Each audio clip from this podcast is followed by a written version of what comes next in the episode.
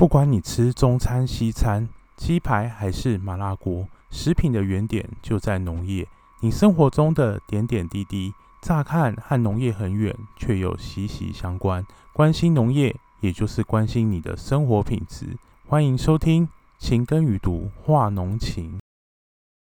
好，各位听众朋友，大家好。好，那我们现在在这一集来进行。所谓农业七大不可思议的第二个不可思议哦，那这第二个不可思议，其实在很多农民的呃，不管是在讨论的场合啦，哈，还是他在呃防治啊，或什么都可能会遇到。讲到防治，你就大概会今天猜到我们会哦，七大不可思议会跟可能会跟农药有关系哦。其实对，没有错，跟农药有关系。那我们今天这个七大不可思议的第二不可思议，就是很多农民认为有残留容许量的农药就可以用。好，这句话听起来好像很诶有点绕口哈。那其实这样讲，我们国家在管这个农药，其实有两个单位在管哦。一个单位是呃农委会的防检局哦，防动植物防疫检疫局。那另外一个管产，它主要是防检局，主要是管农药可不可以用，还有它怎么用。所以他会公告这些农药是可以用的农药哦，然后或是有一些是禁用的农药哦，或是它有一些限制哦，像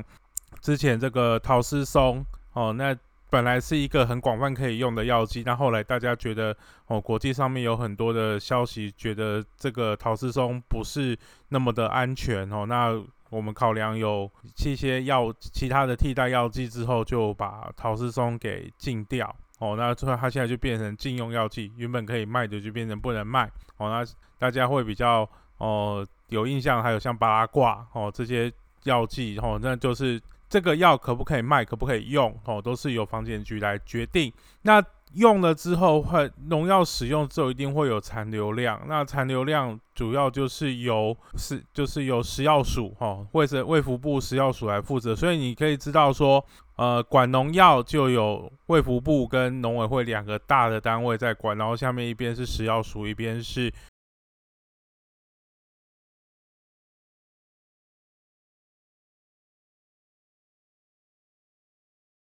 防检局。那这我们去检验之后，这个药剂的检验出来这个数字有没有算超标，实际上就是要看食药署说它所公告的这个农药残留量的。呃，范围那为什么农民会觉得说有残留量登记的就可以用？因为它就是用结果来去思考。如果我看到这个药验出来，即便国内没有使用的方法，防检局没有说可以用，但是因为这个食药署它有公告一个数字，那这个为什么会？你说这个逻辑很奇怪啊？为什么国内不能用，然后却有检验合格的数字可以来做？譬如说某某药，好，它可能在这个小白菜上面，它可能有一 p 一 ppm 的容许量，但是它其实国家这边是就是方建局这边是不准它用。那为什么它会有 ppm 的容许量？那这可能就是这因为这个作物它可能有进口哦，那国外进口的产品的时候，国外会用，那国内。因为有很多的考量，后也许这个药在台湾已经用很多了。那在台湾，因为我们用药不是最后不是只有在作物上面去验出来而已。我在喷药的时候，对于人的铺路、对于环境的铺路都会有影响，所以并不是说啊，大家都看结果就去就去论。那当然有一些国外的药，它在国外的残留量可能可以很高。哦，那在台湾，我们台湾应该是全世界。最严格在看这个农药残留的，因为每一个呃，这有点政治力啦吼，就是每一个党都觉得我们农药要越低越好，最好每个人都都零农，都每一个东西都零农药都做油。但事实上有没有可能？哦，这个到以产量，最后以产量跟品质来说话的话，大家就会又又说回去，因为到时候你缺少这些呃。资农业防治资材来帮忙，我不能说都是完全靠他哦，因为现在都在都也是有很多先进的这个想法在思考，就是会透过很多不同的方式，不仅仅只是喷农药哦，那有很多手法去去做防治。那你如果有兴趣的话，可以去。哦寻找像 IPM 或 ICM 哈作物整合管理或者是病虫害整合管理部分去，当然不会是只有用药了哈，用从肥料啦怎么种植啦哈，那相关的这些监测流程有很多很多可以讲的部分。那回到农药残留的部分啊，为什么农民会觉得说有残留量就可以用？因为它很简单，他就觉得验出来只要是合格的部分，就我就不会被罚。这个就是一个迷失。如果今跟今天现在去检验出来，因为现在都有资料库，所以你检验出来，不管检验公司或是由政府房检那个药毒所去帮忙检验的时候，你只要验出来这个药是你这个作物不可以用的药。其实资料库上面都会标示，你这个就叫做非使用非推荐用药。其实依照用药管理法是要把你抓去问话的，因为因为他要去了解你说你为什么你的环境里面会有这个你原本是不可以用的药。那很多农民就会不开心，就会觉得说，那为什么会允许国外的人的农民就可以用，然后国内农民就不能用？啊，就是国情不同的关系。那国外也许他用这个，他只用这一支药，他就可以做。防治那当然，台湾你知道台湾在防治上面都比较困难，的确是比较困难一些。我们台湾没有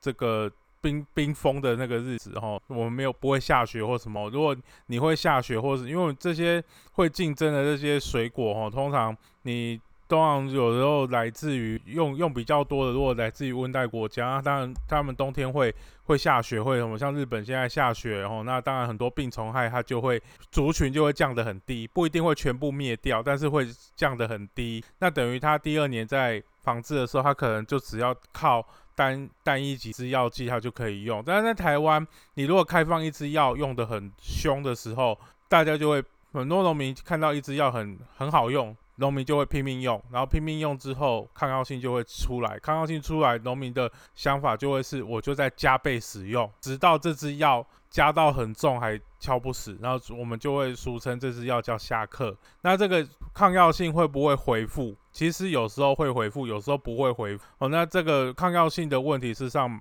蛮复杂的啦。我们会会希望说，农民都会用一些。多种的手法去做控制，然后让让第一个你要不要用那么多，或是不要不要用那么多有两种，一种是你不要用那么多种，一种是你不要用那么多量。因为虽然房检局就有公告说，又说这支药哦是稀释一千倍在使用，通常很多农民实物上操作就会偷偷把它加重一点点啦，哦，譬如说变成八百倍哦，然后下去喷这个。其实有时候食物上很难避免啦，因为每一个农民也不会说配药都配的那么的准，或是我倒水倒的那么，所以这些配药上面的误差可不可能造成农药残留量的最后会会有影响？可能是有可能啦，所以我们呃一般一般来建议农友也不太建议说他安全采收期几天，他就在那一天我就就进行采收，我们都还会可能会建议他多放一点，这样对于整个安全上面会比较。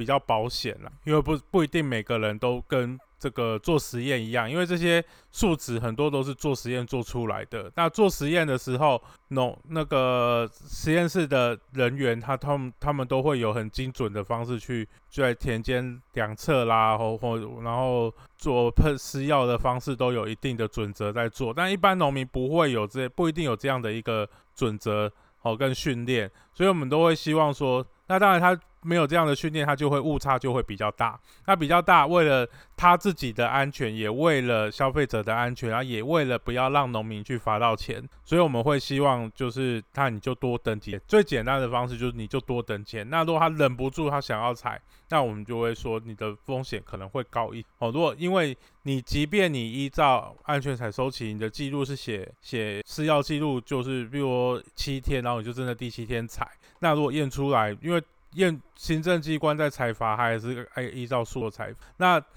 采罚的方式就有两种，一种就是你这个药本来规规定零点五 ppm，然后你验出来零哦，譬如零点四 ppm，哦哦零点五 ppm 的话，验出零点四 ppm，这样还就是算合格嘛？那如果它是零点二五 ppm，验出来零点四 ppm 就超标了哦，那超标就绝对会罚钱，这个没有任何的呃可以讨论的余地。那第二个就是说啊，这支药。有残留量，但是这残留量是为了开放给国外进口使用的。那国外进口使用的，其实它不代表台湾可以用。不一定代表台湾可以用，都要。所以农民在使用药剂的时候，他就去查这个药到底台湾可以用。啊，因为很多卖药的厂商，他就会店家啦，他就会觉得说，啊，既然有，就他就推荐农民去用，反正验出来哦，再再来再来解释就好。那因为现在验出来，如果这个叫做使用非推荐用药，使用非推荐用药，通常也还是会去约谈哦，我们就俗称叫约谈呐。地方政府会请这个农民来问看啊，到底是什么情况会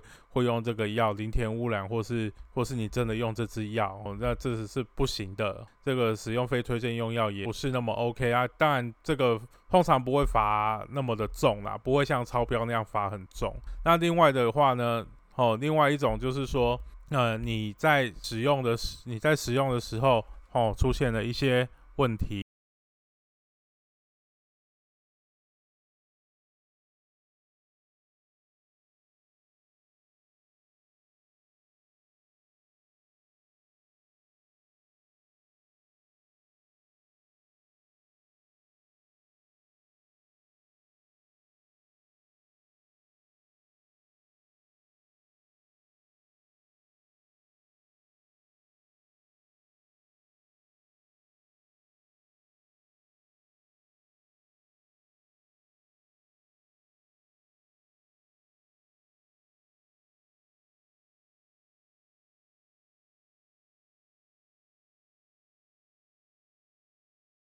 像是你做产销履历呀，那这种就是因为你的记录都要写的很详细，要上传。那你验证的机构哦，他去看你的记录的时候，可能对你的结果报告，他出你如果你出现一支药，这支药是登记可以用的，然后也出现在你的作物上面。但是呢，你的工作记录上面并没有写这支药，所以验证机构也会怀疑说你到底这支药是怎么使用的哈，就会去查这些相关的事情，也会请农民去做说明。那所以为什么会希望农民都去做像做产销驴或什么？因为或是把自己的记录写好啦，因为这是一个负责任的生产，你用了什么药剂都不应该说我就怕农怕我的消费者知道。当然很多。农民会很担心说，如果我把我的这个配药的配方，哦，就是我防治的，等于这是我防治的一个美感，那我把防治的美感让其他人知道之后，就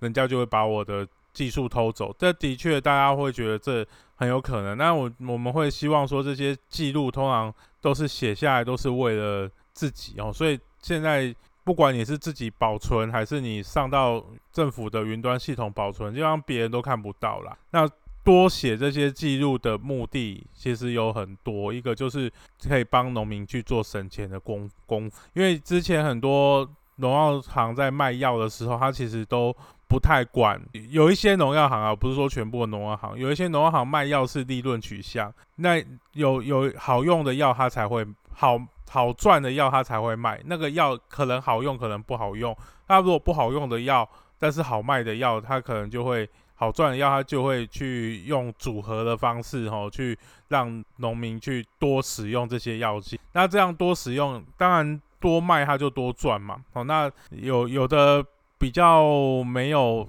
没有职业道德的哦，可能会把好几支相同的作业作用机制的药就混在一起就卖农民。那因为农民看有的农民他就看包装不太一样，因为他也没有受过这个去认识农药的这个相关的训练哦，他可能觉得说啊，就农行老板跟我讲这几支哦，他上面有帮我做记号，我就拿几支配多少药哦，他都写在上面，他对我很贴心，然后我就照着用就好了。那事实上不知不觉用了很多不该用的药剂哦，他或是说用了很多。用下去其实是等等效的药剂啊，那它等于它就把这个抗药性的管理就等于崩坏了。那这样对农民本身好不好？其实上也是不好的，因为它如果这个病虫害又是像小菜蛾哦，那个寄代很快哦，它很快就可以再重重重新再生蛋，再生出新的小菜蛾。那因为这种代数很快的。这些害虫，它通常它抗药性的形成就会很快，因为你很快就一代，很快就一代，你筛出来的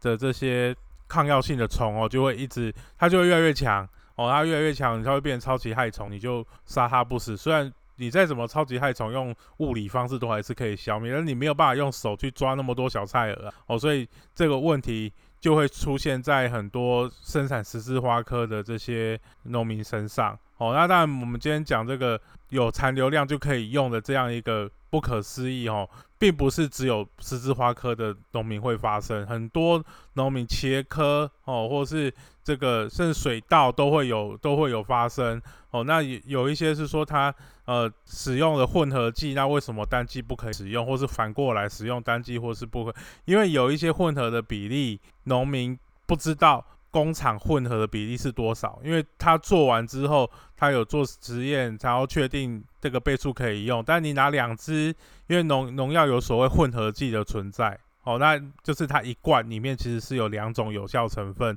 或甚至三种。那农民可能就说，我为了省钱，我就拿一罐就可以代替两罐，哦，那或是说，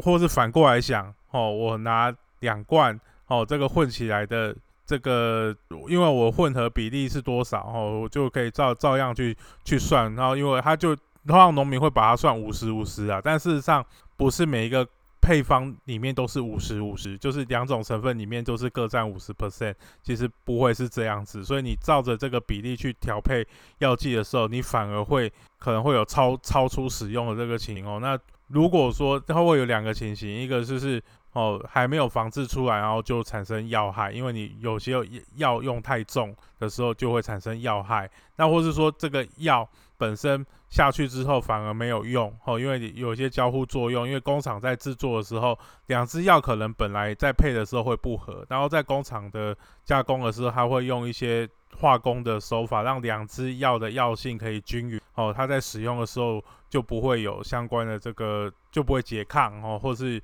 有。这个互相抵消的这个情况产生哦，我们会希望，当然台湾很多农民会觉得说，台湾的政府管太多，他把很多药剂这边也不能用，那边也不能用，然后他会希望政政府开放更多药剂给他们使用。那真的不是说用很多药剂就有办法防治那。当然，虽然说有机的防治很难，但是也是有人做得出来哈。就当然，慎选作物是一个要点。那一般的惯型农民实际上是占我们生产最多的农民。那惯型农民在不能说我就全部都仰赖药剂，因为你全部都仰赖药剂的的时候，你可能会很难去做病虫害的管管理，因为你一因为你一直偏好某一种药剂的时候，到时候等它。这支药也没办法压抑害虫的时候，那你之后该怎么办？哦，所以要多想一些哦新的防治的方式，然哦多管齐下才是，不要孤注一掷啊！哦，这是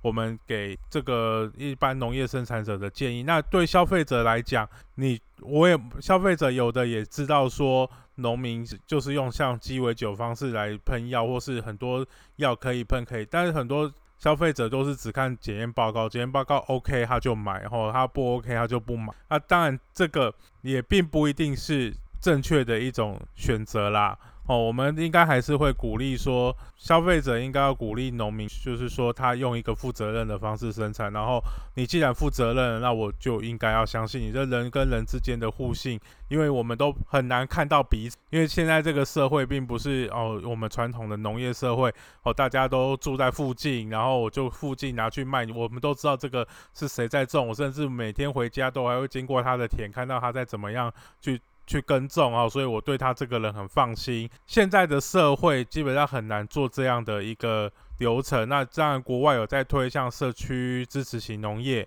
哦，那也是因为他社区很小，然后农田就在附近，然后这个农民他生产之后，他就直接供应给社区，社区也相信这一位农民，所以大家就会形成一个好的善的循环。但是像台湾这样的环境，我们有很高度高度都市化的地方，然后跟农农农地也差的比较远的距离，我们也不太可能每天哦就去经过农地或是什么，在就在在都市区，你很难就看到农地。那所以农产品的销售其实都会透过哦批发市场啊，或是通路啊这些，你就没有办法直接接触到生产者在生产的这个过程，所以你就必须建在建立这些刺激的这些信任的。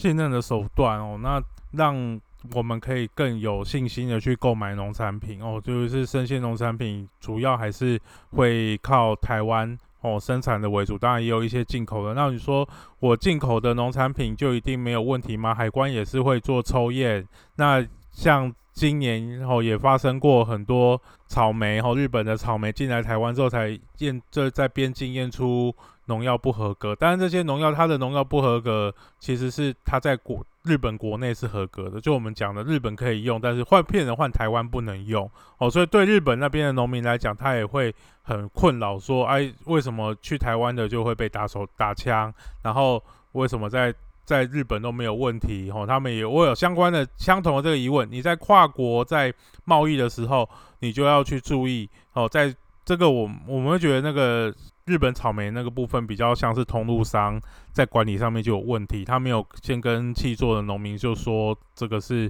要去台湾的哦，那他就直接收货就拿去卖，那当然他就没有符，他在种的时候他就不会去想说我要符合台湾的这个标准，他如果有先讲，可能就不会产生相关的这个问题哦，那当然。贸易商可能也会打安全牌啦，吼，因为他买一堆货进来，他也可能会分，吼，这边要去台湾，那边不去台湾啊，所以他没有，他对这个药的管理做就疏忽了，所以就会面临被退运的这个目的。我们台湾事实上，我们台湾出口去别的国家，也可能会遇到这样的一个情况哦，所以在。出口的这个过程来讲，要出口去别人国家，要符合台湾自己的用药规定，也要符合对方对方的用药规定。那通常这两边的用药规定，在台湾就是你要都就是要可以用的，然后也要符合检验标准。那在国外的话，就不用管国外可不可以用了，就只要符合国外食品的这个安全标准就可以的，农药残留标准就可以了哦。因为我们不是在国外的环境用，是在台湾的环境用